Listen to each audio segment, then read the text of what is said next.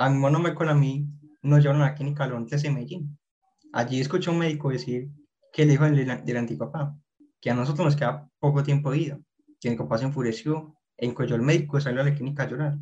Y yo, y yo saliendo le dije, papá, pa, tranquilo, pa, que yo lo compro al médico, su diagnóstico. Tenemos distrofia muscular Duchenne y le compre su pronóstico. Tal vez nos quede poco tiempo de vida, pero no le compro su veredicto, porque el médico dijo como si no hubiera más esperanza, como si no hubiera más nada por hacer. Pero yo le dije, paz, que yo decido qué voy a hacer con el tiempo que me queda.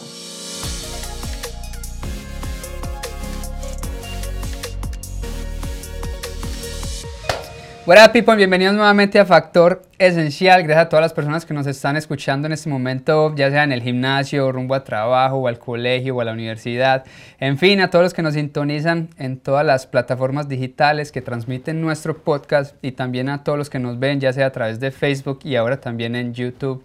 A los que nos ven o nos escuchan por primera vez, pues bienvenidos. Nada es casualidad y mucho menos con el invitado del día de hoy que definitivamente va a impactar de manera positiva en la vida de todos. Hoy nos acompaña un guerrero en todo el sentido de la palabra y es que ha tenido que batallar, valga la redundancia, en una guerra que pocas veces ganan los niños y es a la hora de la comunicación con los adultos. Hoy nos acompaña una voz llena de, de luz, llena de esperanza y sobre todo llena de sueños, un alma que nos reafirma que nunca se es demasiado joven para enseñar pero sobre todo demasiado viejo para aprender. Está con nosotros Santiago Zapata. Santi, bienvenido de todo corazón a Factor Esencial y gracias por aceptar esta, esta invitación.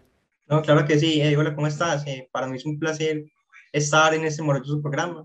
Eh, gracias por esa invitación. Santi, yo creo que para, para empezar, hay muchísima gente, sobre todo aquí en los Estados Unidos y en otros países que, que nos ven muchísimo, en Ecuador, en Chile, Contémosles quién es Santiago Zapata. ¿Cómo te definirías a ti mismo, Santi? Eh, soy Santiago Zapata, eh, soy un joven de 16 años, eh, padezco de una enfermedad llamada distrofia muscular Duchenne. Esta enfermedad es muy difícil porque dicen los médicos que me queda poco tiempo de vida, pero nunca ha sido un limitante para yo soñar sin límites. Yo por mi condición nunca pude ir a una escuela, Nunca estuve en una aula de clase. Me tocó aprender a, leer y escribir por mi propia cuenta. He leído más de 253 libros, porque tal vez tenga una discapacidad física, pero jamás voy a permitir que sea una discapacidad mental. Ya me escribí mi primer libro, que se llama Caminando con mi mente. Es un libro espectacular. Edito conferencias aquí en Colombia, conferencias muy, muy inspiradoras. Entonces lo que yo hago es como entregar un mensaje y ahora con la venta del libro tenemos un propósito que es poder ayudar a muchas personas. Entonces, eso ha sido un proceso maravilloso.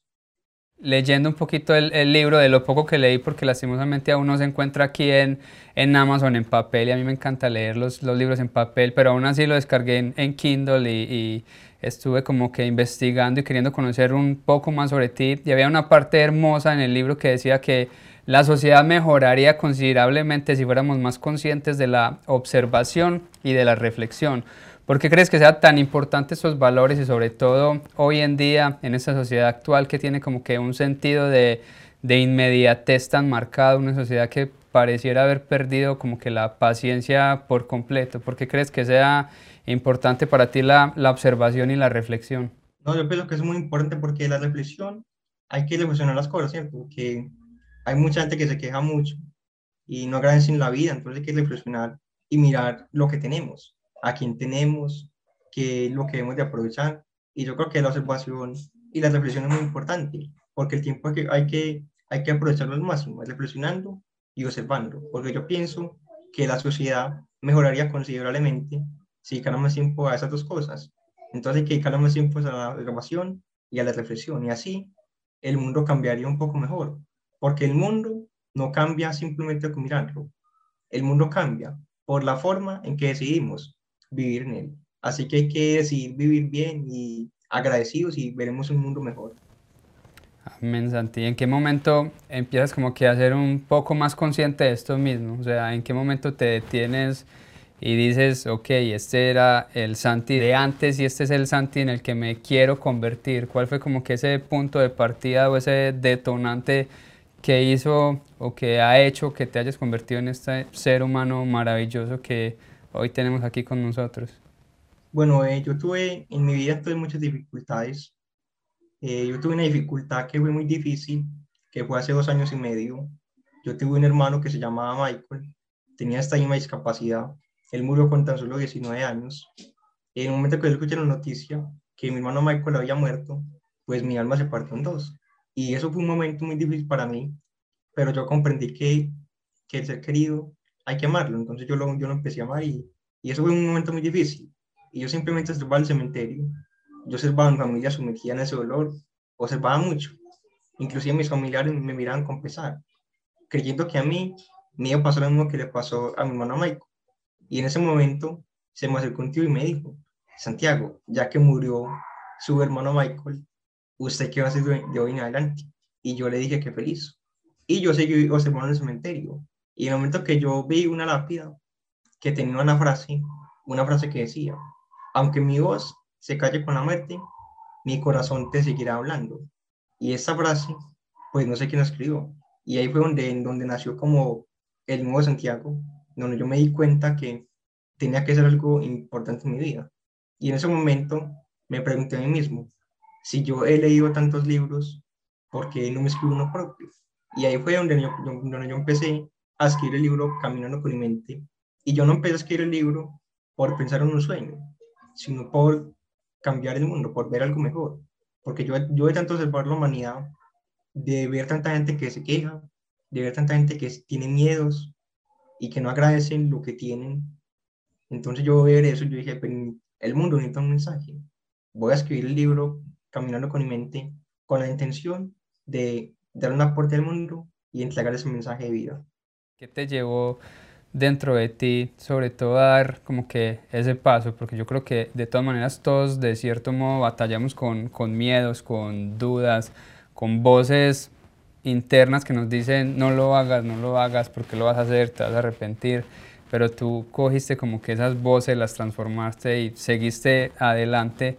¿Cómo insistes? O sea, ¿cuál fue como que ese primer paso que te permitió como que pasar ese espectro y, empezar a escribir el libro y sobre todo publicarlo y hacer de tu vida una obra de arte para ponerla al servicio de los demás? Yo dije como, eh, necesito hacer algo más, entonces así fue el proceso. Eh, yo empecé a escribir el libro a mano, me daba mucha dificultad. Yo para escribir una sola página me demoraba más de dos horas. Después eh, yo, empecé, yo eh, empecé a escribir el libro, lo pasé en computador, lo empecé a escribir para terminarlo en un computador. Me demoré año y medio porque yo quería investigar mucho tiempo pues yo investigaba mucho tiempo para que este libro pudiera transformar muchas vidas. Y pues la, la, pues la dificultad pues también era muy difícil. Después de terminarlo, ahí fue donde, los, donde lo enviamos a dos editoriales muy importantes. Una de ellas me llamó y me dijo, Santiago, tu libro es espectacular, queremos publicitarle, queremos armar una, una a Bogotá y volverte famoso. Pues todo parecía muy bien, pero ahí donde yo les dije que no, que yo no podía tras la fama, sino el nombre de aquellas personas que aún no encuentran un camino. Y ahí donde yo tomé la decisión de empezar a vender el libro Nosotros solos en familia. Ahí donde yo dije, no, pues los miedos hay que superarlos. Y ahí, ahí, ahí donde yo dije, yo puedo y, y nosotros podemos. Entonces mi papá vendió unas unas cosas que tenía, las vendió y trajo unos libros los empezamos a vender puerta a puerta por los barrios más humildes de Medellín. Empezamos a vender por los barrios más humildes y ahí fue donde empezó como el proceso. Nosotros lo hicimos con valentía, con perseverancia, con fe y con amor a la familia. Y ahora tenemos un gran éxito, que hemos vendido más de, de 45 mil copias. Hemos vendido muchas copias del libro gracias con, con esa lucha constante de nuestra familia. Jamás nos tendimos, porque eso era muy difícil, pues a veces muchas personas, pues muchas personas tal vez se rendirían porque eso era muy difícil, pero nosotros con esa valentía jamás nos, jamás nos rendimos porque nosotros nos dimos cuenta que con esa, que con, esa fuerza, que, que desde de familia podíamos llegar muy lejos. Y gracias a eso hemos llegado demasiado lejos. Eh, hemos transformado nuestra vida y también de muchas personas.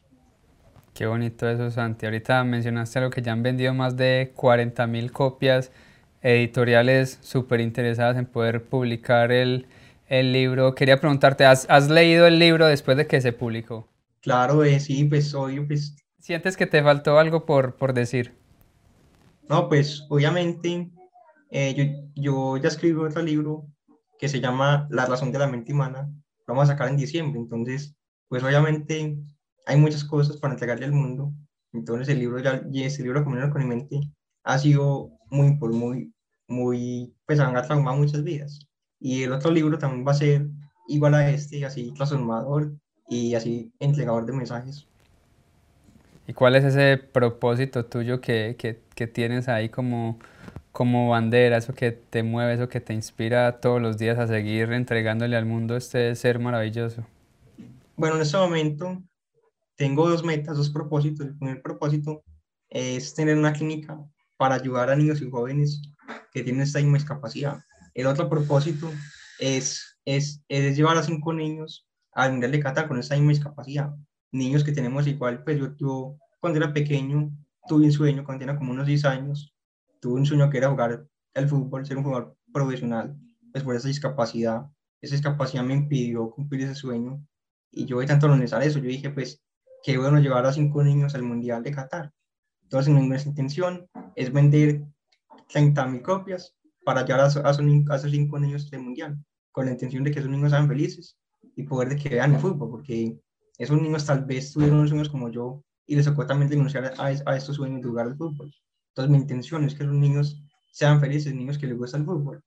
Entonces, tenemos el propósito de llevar a cinco niños al Mundial de Qatar 2022. Ese sí sería una cosa de locos. no, claro, y lo vamos a, lo vamos a lograr. Así es, decretado. ¿Este va a ser con el nuevo libro o con el libro o con Caminando, eh, Caminando con la mente, cierto? No, todos con el primer libro, sí.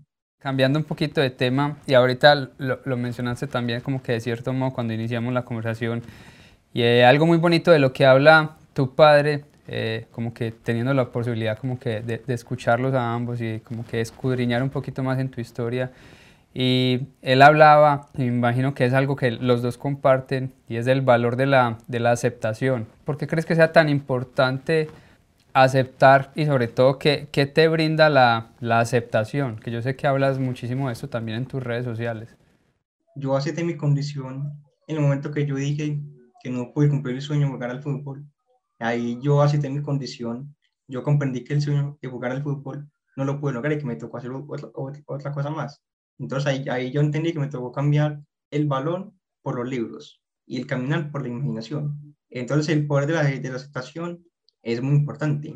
Hay que aceptar nuestra condición y hay que superarla, porque si, si la aceptamos, podemos llegar muy lejos, porque si, si aceptamos nuestra condición, es, eso nos transforma para seguir más adelante y para ser otras personas diferentes. Entonces la aceptación es demasiado importante yo acepté mi condición en el momento que me di cuenta que no puedo jugar al fútbol, donde lo acepté y gracias a eso, pues yo creo que eso fue como la, la transformación de, de mi vida, porque si yo en ese momento recordaría que no pude jugar al fútbol, si yo recordaría ese pasado y dije que no lo pude lograr, en ese momento estuviera deprimido. En ese momento no estuviera lo que estoy haciendo hoy. Entonces yo superé ese, de, superé ese pasado. Pero lo que yo recuerdo de ese pasado es mi valentía, porque cuando yo me caía, yo me alentaba con mi fuerza para seguir jugando. Entonces lo que yo más recuerdo, eso, eso es lo que yo recuerdo de mi pasado, es mi valentía. Entonces hay que, hay, hay que aceptar nuestra condición y hay que saber convivir con, convivir con ella, porque esta enfermedad pues es muy difícil y hay que saber convivir con ella, ¿cierto? Muy difícil esta enfermedad, pero yo la acepté, eh, yo, yo, yo, la acepté con, con mi fortaleza y gracias a Dios he llegado muy lejos y he superado muchas dificultades de mi vida.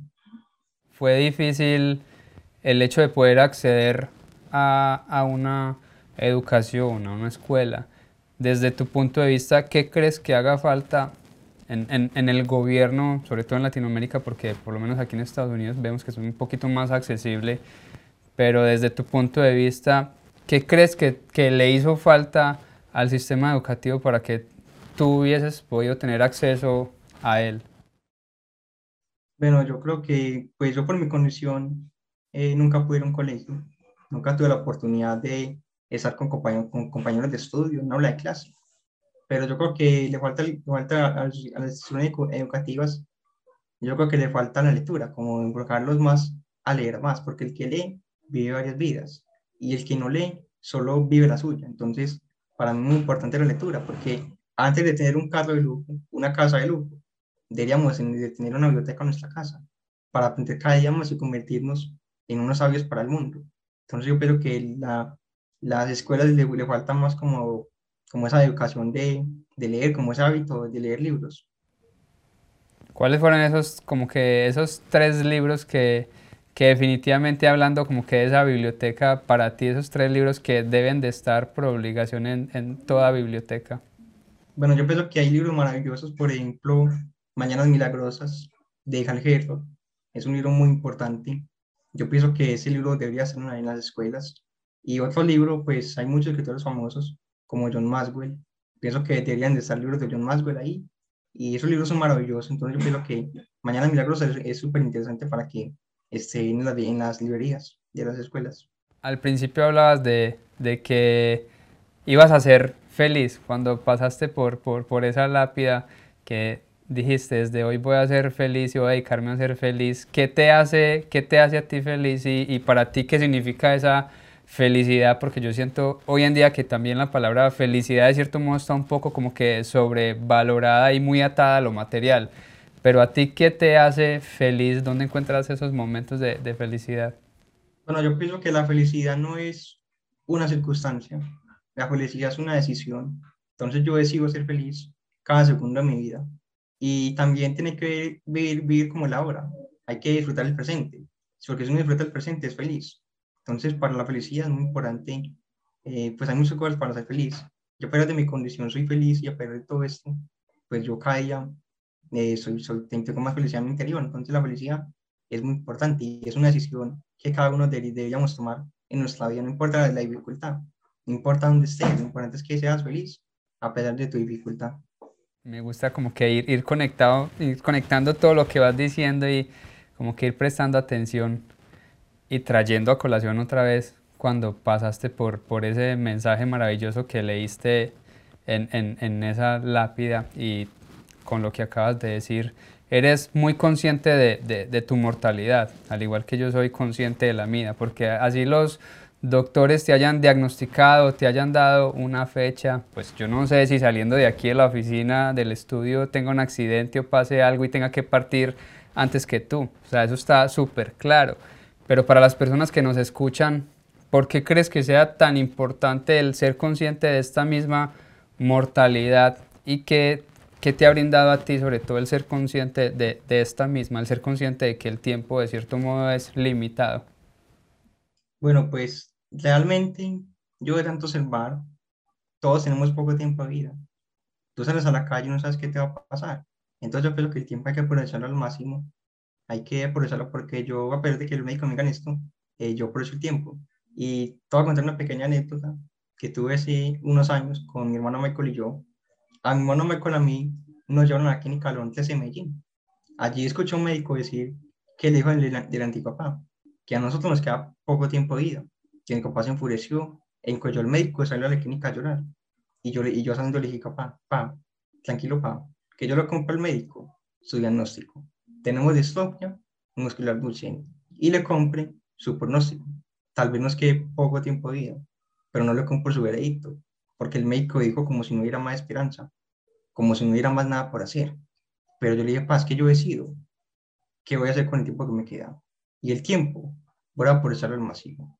Por eso el tiempo hay que aprovecharlo, porque el tiempo puede ser muy corto. El tiempo se va como agua entre las manos y hay que aprovecharlo. Por eso el tiempo hay que vivirlo, hay que aprovechar todo, todo y todo eso que tenemos. Y yo pienso que el tiempo es muy corto, entonces hay que aprovecharlo al máximo. Qué bonito eso, Santi. Gracias por, por compartirnos esta, esta anécdota. Sé que eres súper, súper apegado, allegado y súper conectado con, con, tu papá, que ahora también es tu, tu manager. ¿Cómo son esas conversaciones con tu padre? No sé, una vez llegan al cuarto hotel después de haber dado una conferencia. ¿Siempre es igual de, de, de filosófico? ¿Cómo son esas conversaciones en, en un cuarto de, de, padre e hijo? No sé, ¿de qué, ¿de qué hablan? ¿De qué conversan ustedes dos? Pues nosotros conversamos de muchas cosas. Eh, pues yo he aprendido mucho de mi papá. Fue un hombre, pues así, ha sido un hombre muy valiente, muy, muy resiliente, porque él fue vendedor de bolsas de basura casi toda su vida. Y yo pienso que eso fue, pues, pues, nosotros siempre hablamos como de esas cosas, siempre, siempre hablamos de, de siempre, siempre vamos el mundo. Eh, yo le dije, ay, mi, mi, mi esposa le falta esto, aquello. ¿Qué tal si le traemos ese mensaje? Entonces, mi intento nosotros, pues, siempre ha sido como una una relación muy importante, eh, una relación, pues siempre ha sido una relación demasiado importante. Entonces mi papá y yo siempre hablamos de muchas cosas, siempre hablamos de, de pues de, de mensajes de vida, siempre somos así fisiológicos. ¿Y con qué sueñas, Santi? ¿Cuál, cuál, cuál es ese, ese sueño que, que, que, te mantiene despierto, que te mantiene vivo, que te mantiene con ganas de, de seguir? Ah, bueno, pues mi sueño eh, siempre, pues yo, yo, yo escribí el libro con la intención de poder traumar muchas vidas, pero ese propósito me llevó, me llevó a mi sueño, que es ser escritor y conferencista. Entonces mi intención es seguir siendo lo que hago, eh, pues ya, ya gracias a Dios pues tengo mi sueño, soy feliz de lo que hago y voy a seguir haciendo conferencias y escribiendo libros. Y lo dejas súper plasmado en muchas de las páginas que dices que, que a veces es difícil la conversación, digamos que de un niño en este caso con los adultos, porque tienden a no escuchar, tienden a no prestar atención, tienden a, a creer que todas las palabras que, que, de cierto modo dice son palabras de, de niños, de que se las va a llevar el viento y que no tienen razón. ¿Por qué crees que sea tan importante para los adultos aprender a escuchar a, a los niños?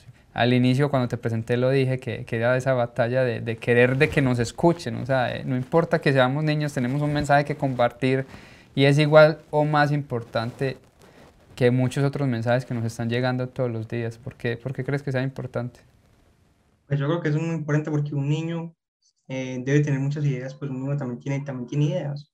Entonces yo creo que un padre debe escuchar al hijo, debería, debería acompañarlo, porque lo, lo, más importante que le deberían dedicar a un hijo no es dinero, no es, no es, sí, sino, no como que el acompañamiento familiar. Por ejemplo, darle tiempo, porque mi papá es un buen vendedor de basura por darnos tiempo. Y yo creo que un padre debería dedicarle tiempo a su hijo y debería escuchar a su hijo y debería encontrar cuál es su sueño, porque un niño, un niño tiene, necesita un apoyo, porque un niño tal vez tenga un sueño, pero no es el apoyo familiar, tal vez le, le, quedaría muy, le quedaría muy duro lograrlo. Entonces, con el apoyo del, del, del, papá y de la familia, él lo puede lograr. Y yo pienso que un, que un niño también tiene buenas ideas. Los niños, como no, pero los, los niños no se quejan. Un, niño no se queda si está en una mansión o está en, una carita de madera, un niño nunca se queda por eso. El niño disfruta la obra, entonces yo pienso que, los, que hay que escuchar a, los niños, porque ellos, también tienen muchas ideas y ellos también tienen mucho para darle al mundo. Así es, yo creo que, por ejemplo, mi hijo tiene cinco años y yo creo que en, en, Navidad lo que más se disfruta son las cajas.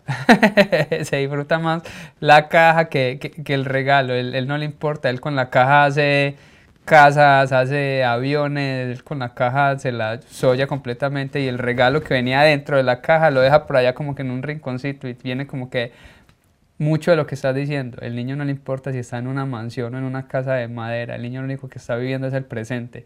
Y qué bonito es poderle decir a los adultos, venga, vívase el presente, venga, vívase la hora que ni siquiera sabemos si va a haber un mañana. Es más, ni siquiera sabemos si va a haber un, una hora.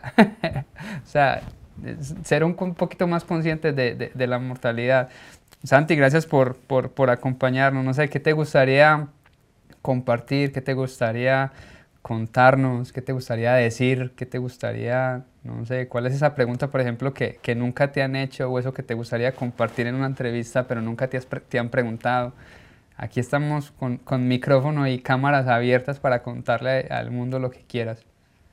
No, claro que sí. Bueno, pues lo que quiero finalizar es con un mensaje para los jóvenes. Eh, yo creo que el tiempo hay que aprovecharlo, eh, porque muchas personas eh, son hijos del futuro, mientras que el presente se les muere en las manos.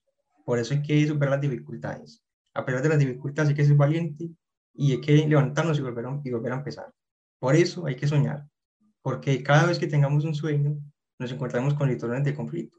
Porque la vida, la vida es el libro de los hechos, no libro los intentos porque entre más subas a los teatros del éxito, menos quien tira contigo, porque las personas perdonan todo, menos tu éxito, pero se vale soñar, porque no eres un esclavo del temor, esclavízate por tus metas, porque ya no es posible que te quedes toda una vida soñando con volar. Quieres volar, pero te juntas con los que te despluman. Si en tu vida hay miedos, en tu mente hay limitaciones, hace que supera las limitaciones y aprende de las dificultades, porque la vida, la vida es como es, no es como uno quiere que sea. La vida no es fácil, no lo ha sido ni nunca lo será. Por eso hay que superar muchas dificultades. porque la vida tiene muchas dificultades, pero con la valentía se pueden superar. Por eso hay que ser valientes. Y en la vida hay que agradecer, porque aquí te levantas por las mañanas a pensar en lo que te hace falta o agradecer por lo que tienes.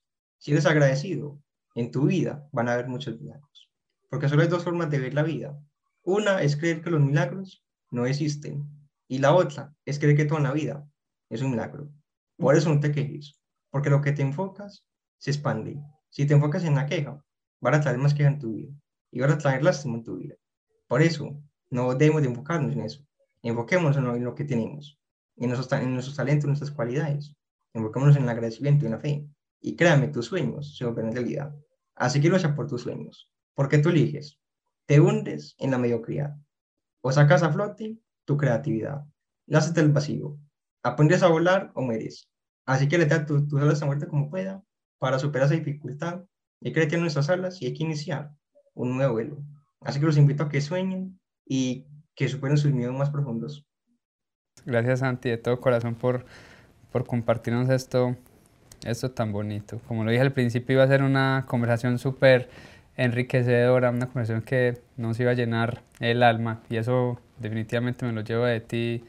Gracias por, por querer inspirar. He visto muchísima gente que, o sea, tiene todo para hacerlo, pero tienen esos miedos y esas barreras y están más pendientes como que del qué dirán y esas voces interiores que le dicen no lo haga, no lo haga, no lo haga y no lo hacen y tú le estás diciendo al mundo, venga, hágale que si es posible, venga, hágale que con berraquera, con disciplina, con constancia, haciendo las cosas difíciles, porque muchas veces nos toca hacerlas, estamos acostumbrados hoy en día a que todo sea rápido, a que todo sea fácil, que cuando encontramos un medio tropiezo o cuando tenemos que hacer ese poquitico extra para poder alcanzar eso extraordinario que queremos, como que no lo hacemos y preferimos dedicarnos a, a descansar y a estar como que allá en ese, en ese nivel de la, de la mediocridad, como tú mismo lo decías. Mil gracias, Santi, por, por hacerlo y por ser la, la voz de tantos niños y de tantos jóvenes que merecen ser escuchados, por traernos una voz de esperanza en medio de, de, un mundo, diría yo, que también como que de cierto modo los jóvenes como que los estamos perdiendo. Y, y, eres como que esa, ese ancla que les dice, no, venga que sí es, que sí es posible, venga que sí es posible escribir libros, venga que sí es posible escribir acerca de que los sueños se pueden cumplir sin importar ni siquiera la edad, o las condiciones. Entonces, gracias Santi por, por todo eso y, Factor Esencial es tu, es tu casa. Cuando quieras venir a hablarnos del de, próximo libro que nos contaste que se habla ahorita en diciembre, tienes las puertas abiertas y de todo corazón bienvenido y, gracias. Yo creo que no, no tengo más palabras sino que agradecerte por lo que estás haciendo. claro que sí, esa es mi intención y bueno, pues también que te quiero agradecer por esa hermosa oportunidad y bueno, pues gracias por, esa, esto, por, por darme la oportunidad de entregar un mensaje, porque esa es mi intención, poder transformar muchas vidas. Entonces, para mí, muchas gracias a, ti y a todos los que me están escuchando. Amén. Santi, Dios te bendiga siempre y, y, un abrazo muy grande para el papá también y para toda la familia que qué bonita labor están haciendo y que Dios les dé muchos, muchos años más de, de vida y de fuerza para, para poder seguir transmitiendo este mensaje tan bonito.